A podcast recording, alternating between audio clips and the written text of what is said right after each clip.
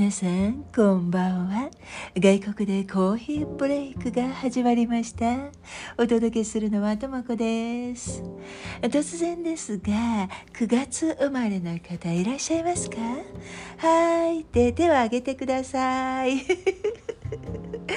と聞いて今手を挙げた方最低5人は知ってる。本当にあげるなこの人ならという人が最低で5人ですよ。すごくないですか？それ以外の方も9月生まれの方お誕生日おめでとうございます。パチパチパチパチですね。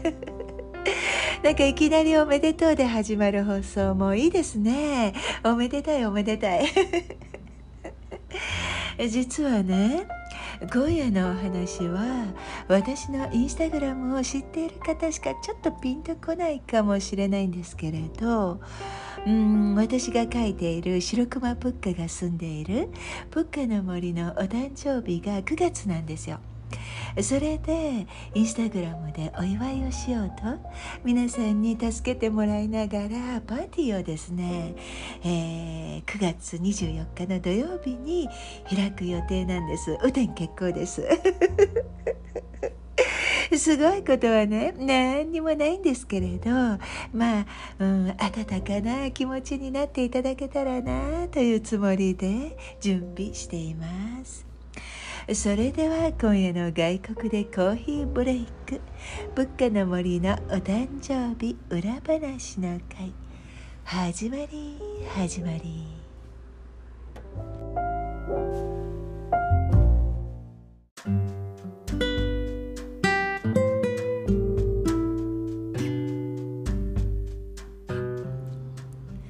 私ね 本当に呆れてしまうほどアナログ好きなのでインスタでお誕生パーティーというのも思いっきり手作り感の強い若い子たちに見られたら「なんだこれ?」って笑われちゃう のとかねあとデジタルに強い人が見たら「あー」って ここのこういうところちゃんと処理してって突っ込みたくなるような雰囲気がもうありありとね 見えてるんですよね もう自分でも分かってる でもねあの私の母がねとっても面白い人でうん昔私が花の絵がうまくいかない揃わないってブツブツ言っていると子供の時ですよ今じゃなくて。あら揃ってなくっても自然のものなんてみんなそうよ。同じ形なんてないんだから気にしない気にしないってね言うんですね。とにかく物事を縛らないで考えられる人なので彼女の名言集なんか作ったら面白いだろうなって思います。そういえばあのねあどうしようか。なんかどんどんもういつもだけど話がそれちゃうけどまあいいか。あの中学生の時美術の課題で童謡の絵を描くというのがあってねこれももう何十年も経った今でも忘れられない母の言葉まあ言葉というか教えというかね。なんですけれど皆さんもね是非自分の頭の片隅に入れてみてください。全ての縛りから解放されますよ。本当本当。私何かにつけて困った時彼女のこの言葉でこと済ましました。なんかそんなことばっかり。あのねこんなお話なんですよ。ゆりかごの歌ってあるでしょ？ゆりかごの歌をカナリアが歌うよっていうの？優しくって悲しくなくて可愛い子守歌なので私好きなんですね。父にもよく歌ってもらったし 寝る前に本を読んでもらったり歌ってもらったんですよね。覚えてるんですよ。なんかまたちょっと話がもうさらに遠くなっちゃう。戻れ戻れ。それでうんビワの木に吊るされたバスケットに眠っている赤ちゃんとカナリアとお月様を水彩画風に描いてお月様やビワはね黄色っぽく夜の空は青に少し、うん、深みを出すのに紫を重ねて塗ったんですよ。私はふんわり優しく仕上がったので結構喜んでいたんですけれどそれを見た美術の先生がねあのね黄色と紫の組み合わせはその人も見ている人もうんうんうんうんうんの状態にするんだぞっておっしゃってね。それがどんな言葉だったかは皆さんが思い当たる言葉や心の状態を思い浮かべてください。だってね私が今ここで言ってしまうと皆さんが母の言葉を思い出す状況がそれこそ限られてしまうのでね どんなことにでも使えるんですよこれで結局その作品は先生もお気に入りで飾られたりしたんですけれど私母に先生がこんなこと言ってたよって話すとね 母がねクスクスクスクス笑ってこう言ったんですよ。えー、そんなこと言い出したら自然界のものを見るたびにみんなこんな風になってしまうわねそれは大変だって だって自然界に紫と黄色の組み合わせなんていっぱいあるわよ。ほらパンジーなんか。あんなに可愛いのに。それを見ている人がそんな風になるかなってね。ああ私はね子供だったのでまだまだねうんこう先生に言われたことを考えたりしてたんですけれどまあその母の おおらかで、うん、別の方向から物事を見て引っ張ってくるっていうね。でもまとえた考え方？物事を大きく広げて見る感覚。言葉がとっても面白くってね。その後は何か気になることがあったら世の中にはいろいろな見方や考え方があって私はそこに何か新しい可能性を生み出す方。自分が心地よく感じる方を選ぼうって思うようになりました。どうですか？昔のことだからかもしれないけれど母と歩いていたらね松ぼっくりとか葉っぱとかねお花よく拾ったり摘んだりしました。お花がね落ちていたら拾ってね。少し歩くんですけれどちょっと低い木の上なんかね見つけるとそーっと置いていくんですね。でそれで「お引越しここで楽しくね」って言うんですよ。野の花とかうん雑草とかねそういうのお花摘みたいなって私が言ったら摘んでいいよって言うんですね。もちろんいけないものはいけないというけれどお花は見るためだけですとか触っちゃいけない摘んじゃいけないって言われなかったことはというか逆になんか摘んでいいよって 言うんですけれどなんかね大きくなってからの心の余裕につながったような気がします。プッカの森のお話からずいぶん遠くに来てしまったような感じだけれど結局私はアナログが大のお気に入りで手作り感というのは自然と同じことでちょっと葉っぱが破れていたり花の開き方が違ったり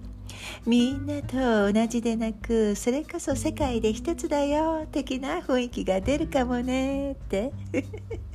なんかデジタルが得意でないところカバーしているかも高いんですけれど、まあ、そういう感じでインスタグラムのお誕生会を準備しているところなんですよ。ということでした。それでは実際に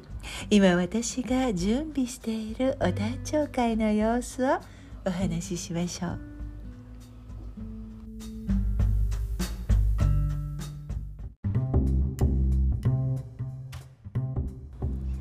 よく時間や1年なんてあっという間に過ぎてしまうって言いますよね。私も時間が経つの早いなっていうことあるんですけれど不思議なことにこの文化の森の時間はちっとも早く過ぎないんですよ。1年前にこのプッカの森のドアを開けますって言ってね。しっかり1年分の時間が経ったなという感じですね。面白いですね。なんでだろう。ここに来てくださる方のおかげかな。プカの森ね最初は本当に少ないフォロワーだフォロワーさんだったんですよ。私のオリジナルのアカウントの方に投稿していたブッカの絵を見て可愛いって言ってくださる方方が少しずつ、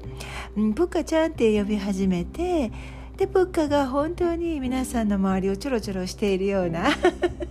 そんな風に思ってくださる方が増えてきてね。私のプッカのことがみんなのプッカちゃんになり始めて可愛がられている様子を見ているとなんだかこのプッカのこと、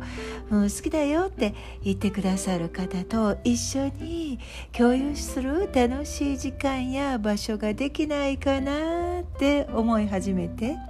本当に自然に。なんかね感謝の気持ちでいっぱいだったんですよ。私のプッカがあなたのプッカになってそれが10人くらいのみんなのプッカになって嬉しかったです本当に。それでここのアカウントを準備し始めたんですよ。ポッカの森にご招待ってお知らせを始めたんですけれどアカウントを公開した時投稿が何にもなかったらポッカの森という感じがしないだろうなと思ったので15ほどね非公開のまま投稿を入れていました。プッカの森はもちろんだけれどプッカのことや私がどんな人かも少し分かるように作りたかったので それを見たら私やプッカがここで何を望んでどんなことをしているかイメージしやすいかもと思いました。当時は動画の作り方もまだまだね 今ほど早くいろいろできなかったので1分程度のものもね3日とか4日くらいかけて なんか作ってました。すっごく遅かったんですよ。お仕事で動画を作らなければいけなくって周りの人にねどうやって作るの？とかアプリはどんなのがいいのかな？なんて教えてもらったりだったんですけれどうーんアプリがねあまり気に入らなかったので別のものを探していたんですよ。で今使っているこのアプリはとっても使いやすくてそれからは動画作りがすごく楽しくなりましたまだまだねやりたいのにできないことがたくさんあるんですけどまあねゆっくりやっていきますよただねバックに流す音楽がねうん、どんどん新しいものも当時に比べるとアプリの方で増やしてきているんですけれどそれでもね同じものがかぶるんですよね。最初はそれを避けたかったんですけれどなんと今はね アプリの音楽なのであのなのにまるでなんかポッカーのテーマソングみたいな気がして私 勝手に。あこんな動画にはこの音楽にしようって定番になりつつもあってね。これは面白いなって自分で思っています。皆さんはどうですか？これを聞くとプッカがあんなことしていたななんて思い出すことがあるんですよ私。プッカの森を開ける時皆さんにここで何をしたいですか？って聞いたらねいろいろと返事が来たんですけれどあピクニックがしたいっていうコメントがあってこれはねもうすぐにやりたくなりました。でねピクニックといえば美味しい。ごちそうでしょう。私ねいろいろ考えたんですよ。このあの 放送を聞いていらっしゃる方はご存知だと思うんですけれどともこずキッチンじゃないですけれどね私お料理とかお菓子作りとかねもう本当に仕事三昧でお料理しているとリラックスするとかいうことがなかったんですね。でその時間があるんだったらうん、仕事するか 仕事のことを考えアイデア出したりとかするか絵を描くか、まあ、そういうことがしたかったのでだからピクニック用に何ができるか考えてみたんですけれどもレパートリーが少ないもう笑っちゃうでしょみんな。で思いついたのが、えーと、そうだそうだプッカの森のピクニックのヘルプチームを作ってしまおうって。もうそれしかなかったんですよ。誰かにも頼み込まないと無理だってね。で当時ね本当にわずかだったんですけれどあプッカの森の仲間にはオリジナルメンバーがいらしてね。その方々にピクニック用のごちそうを作ってもらえませんかって聞いてみたんですよそうしたら皆さんが「大丈夫ですよ」ってもうどれほど私嬉しかったか助かりましたよ本当に。あの皆さんのお返事もとってもとっても上手でねあなんか困ってる時にその人にお返事する時ってこういう風に言ったらというか言えたらというか言える人になれたらいいなって本当に思いましたあの時いろいろと教えてくださったんですよねもう。学び学び で次に考えたのがそのピクニック料理をどうやって本当のピクニックのようにえみんな一緒にいる雰囲気をインスタで作れるかでね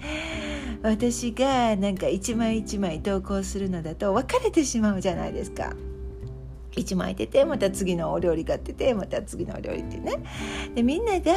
ピクニックでお料理をずらっと並べた場面をどうやって表現しようだってもう中には「持ち寄ります」っていう言葉を使ってくださった方もねいらして。持ち寄りはやっぱりね皆さんが一緒の場所で全部見れないと面白くない。でふとねそうだプッカの森専用のハッシュタグを作っちゃえば皆さんが投稿したものを一緒に集めることができると思いついたんですよ。それが2021年でしょ？でね今こそお題とかねいうのが流行ってますけれどそれねまだ日本ではなかったったと思うんですよ私きっと。あの2021年の12月にプッカの森のクリスマス企画というのを提案したんですけれどその頃フォローしてくださった方が、まあ、第2期から 今につながるプッカの森のお仲間さんですね。でその時初めてお題というツールを外国版で発見しておこれ使えるなって早速ちょっとやってみたんで あの頃ね日本語でお題とかいう名前もストーリーズなんか全然出てこなかったしググってみても日本語で説明している方の回答にヒットしないくらいだったので今はねもうバーッと本当に皆さん使ってらっしゃるけれどプッカの森で最初に使った時は確かねお一人 だけだったと思いますよ。これもオリジナルメンバーさんですね。もうたった一人。名誉会員さんですよもうこの方は。ありがたやありがたや。うん誰ももうお題とかね何のことか分からなかったんだと思います。だからあお題については私はパイオニアと言って良いのではって 密かに笑ってます今でも。どうだ？でね話を戻すとうん。ハッシュタグで同じテーマの投稿を集めて一つのところにずらっと並んだ漢字を出すのに成功しました。そのハッシュタグはプカウッズって言って何かと登場するんですけれどこれもね実はオリジナルメンバーのある方にお願いして一緒に名前を考えてもらったんですよ。外国の方も使えるようにということで何か良いハッシュタグの名前ないかなってお願いしたら本当にいいのができてもう皆さんどうですか？いいでしょこのネーミング。私とっても気に入ってるんですよ。そうやっていろいろなことをプッカの森を開ける前に準備していました。プッカの森に来てくださる方をご招待する前にすでに数名準備のお手伝いをしてくださる方々がいたっていうわけなんですよ。非公開アカウントだったけれど物価の森のピクニックの準備を手伝ってくださったこのメンバーは今でもいらしてね嬉しいです。素晴らしい方ばかりですよ。私がいろいろ教えてもらってるもう素敵な方。ばかり 私のね今あるインスタグラムを通してできた友情は最初からあったものではなくてプッカの森を通して大きく深く育っていったんですよねなんか普通のフォロワーさんがなんか特別になったっていうことはもう本当にこういう関係ができるんだって感慨深いです。で準備期間はそのメンバーだけで進めていてハッシュタグも入れてしまうと投稿が見えてしまうのでね本当にあの写真だけの何にもないアカウントだったんですよ。で一般公開になったら全て出来上がったプッカの森を見ていただこうと思っていたんですけれどその前にねお一人だけ「あれここで何かあるの?」とプッカの森に迷い込んだね子供みたいな大人 がいらして「入れて入れて」ってリクエストが届いたのでまだ何にも揃っていないけれどなーって思いつつももうその気持ちがね嬉しかったのと楽しかったので公開前に森の中にやってきてくださった方もいらっしゃるというね 面白い歴史があります。もちろんねこの方も今プッカの森の大切な仲間のお一人です。そうやって少しずつプッカの森に来てくださる方が増えてきてクリスマス企画が始まりました。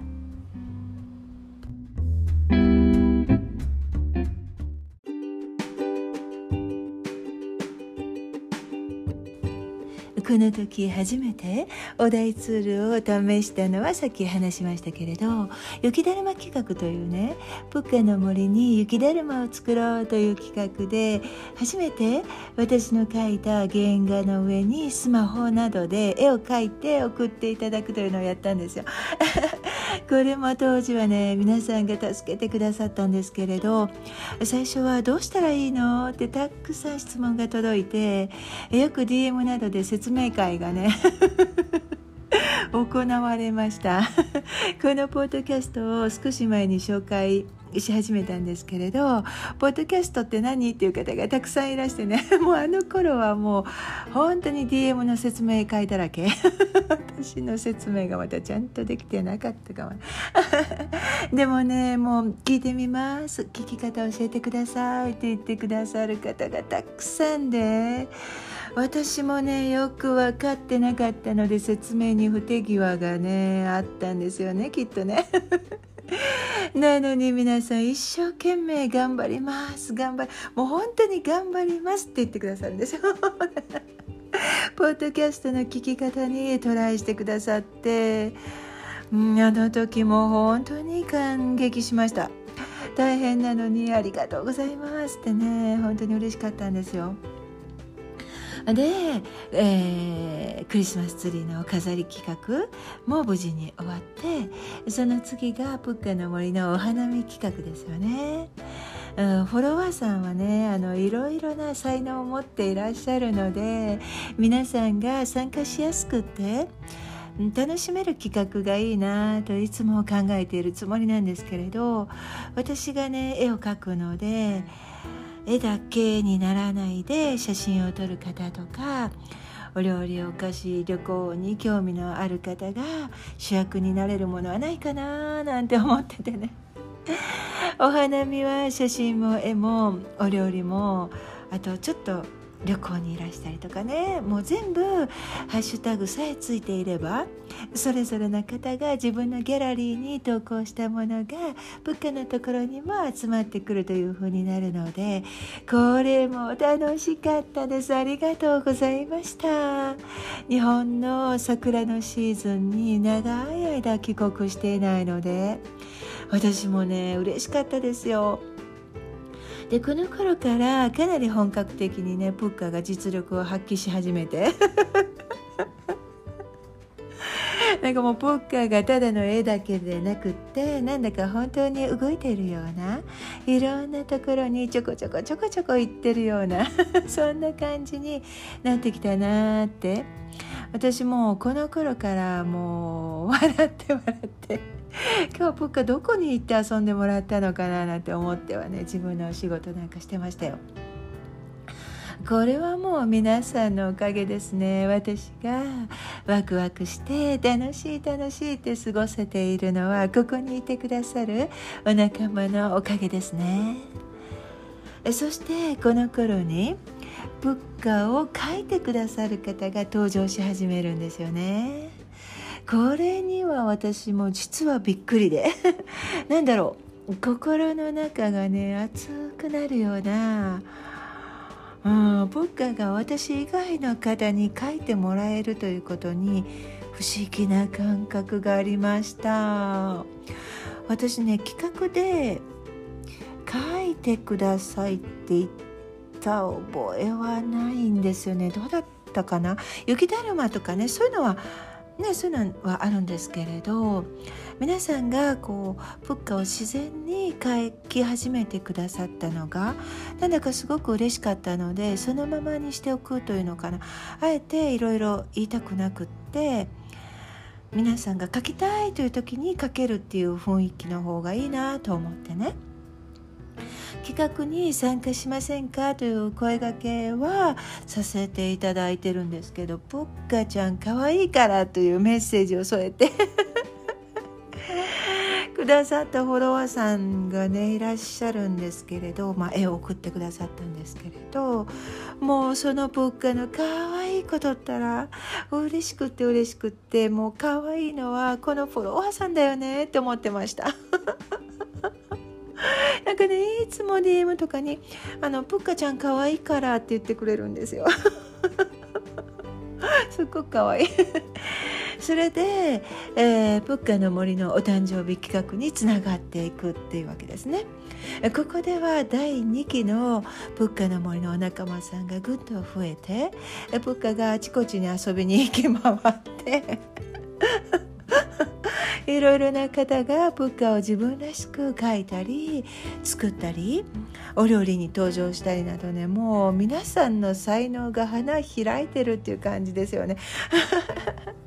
私はもういつでも引退できますねなんて何度言ったことでしょう。絵を描く方のあの自分のそのキャラクターたちも仏家とお友達になったりしてああもう皆さんの想像力に毎日ワクワクして暮らしてる私なんですよもう本当にみんなすごいなって思います。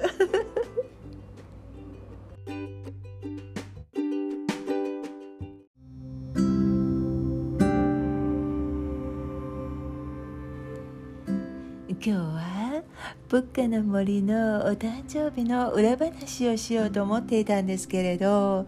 森が開くまでの裏話で時間があっという間に。それこそあっという間ですよね。過ぎてしまったのでこの続きは次の機会にしようと思います。長すぎちゃうとね疲れますよね。次回まで待っていてください。お話を聞いて皆さんの当時の思い出話などありましたらいつか教えてくださいね。またプッカの森のお誕生日企画のことで何かお話があった方も簡単にコメントいただけたら次のお話の時にミックスしたいと思います。プッカの森のお誕生日やプッカの森のことで聞いてみたいことなどでも大丈夫ですよ。この前ストーリーズでプッカの森の中で遠足に行ってみたいところはというね アンケートを出したんですけれど今のところねプッカの木を抜いてダントツでトモコスキッチンという回答が多いんですよ。本当ですか？なんだろう？なんだろうなんだろう。逆に私の方が興味が出てきてますよね。友こキッチンで何を遠足で見せてあげることができるだろう。友こキッチンのことももし何か聞いてみたいなということがあればお誕生日シーズンですので 質問にお答えできるかも。DM までどうぞどうぞさて今夜の外国でコーヒーブレイクいかがだったでしょうか？土曜日に向けてまだまだ準備中で全部できるかなって思っています。どうぞよろしかったら土曜日にケーキを見に来てくださいね。これもアンケートの結果で皆さんの好きなクリームがついたケーキになっていますよ。またその時に一緒に飲める美味しい飲み物もね。さて何でしょうか？今夜も最後までお付き合いいただき本当にありがとうございました皆様の週末が自分のお誕生日のようにワクワクできるような楽しい出来事や心がウキウキポカポカするような気持ちで満たされますようにおやすみなさい。